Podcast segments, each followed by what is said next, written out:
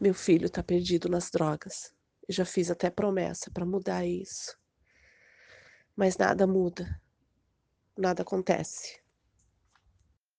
Se você tem problemas com dependência química ou conhece alguém que tenha, escute só isso.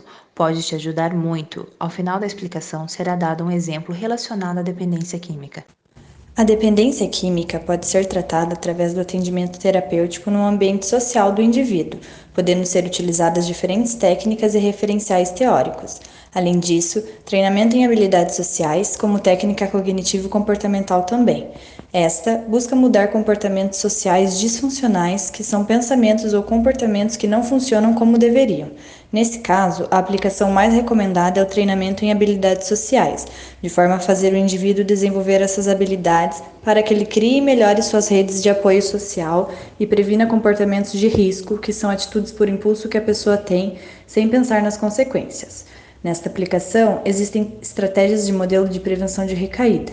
Prevenção de recaída significa desejar que algum comportamento de risco não aconteça mais, e para isso, o treinamento em habilidades sociais ajuda a reestruturação cognitiva, que é ser feita uma nova organização de pensamentos, linguagem, raciocínio, por exemplo, e a intervenção no estilo de vida da pessoa, que é possível ser feita através de mudanças na rotina.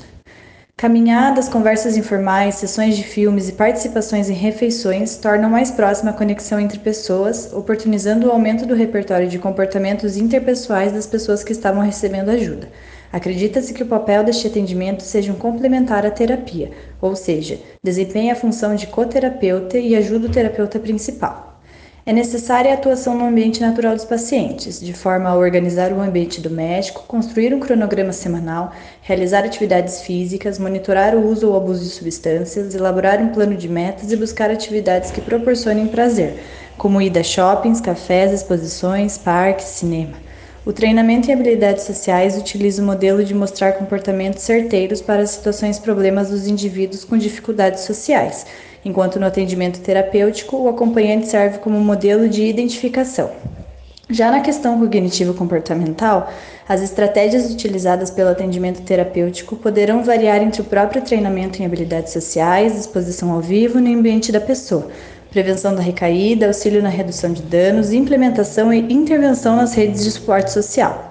Além disso, o atendimento terapêutico também atua como reforço e desenvolve a capacidade criativa do paciente, ajudando nas relações familiares que são fracas e por isso precisam de apoio. Então, nesse caso, o treinamento em habilidades sociais para pacientes e familiares pode ser indicado. Se em certo dia me der uma imensa vontade de usar droga, eu preciso parar e prestar atenção nos meus pensamentos. Não posso estar perto de colegas que antes usavam comigo, devo manter meu foco em atividades que gosto de fazer, como assistir filme e cantar. Sempre que sentir que eu vou ter alguma recaída, para me recordar desses meios de ajuda, posso checar a lista com o meu cronograma semanal de atividades que está colado na porta da geladeira aqui em casa. Essa é uma das técnicas aprendidas com um terapeuta. Se precisa de ajuda, procure um psicólogo cognitivo comportamental ou algum profissional da saúde.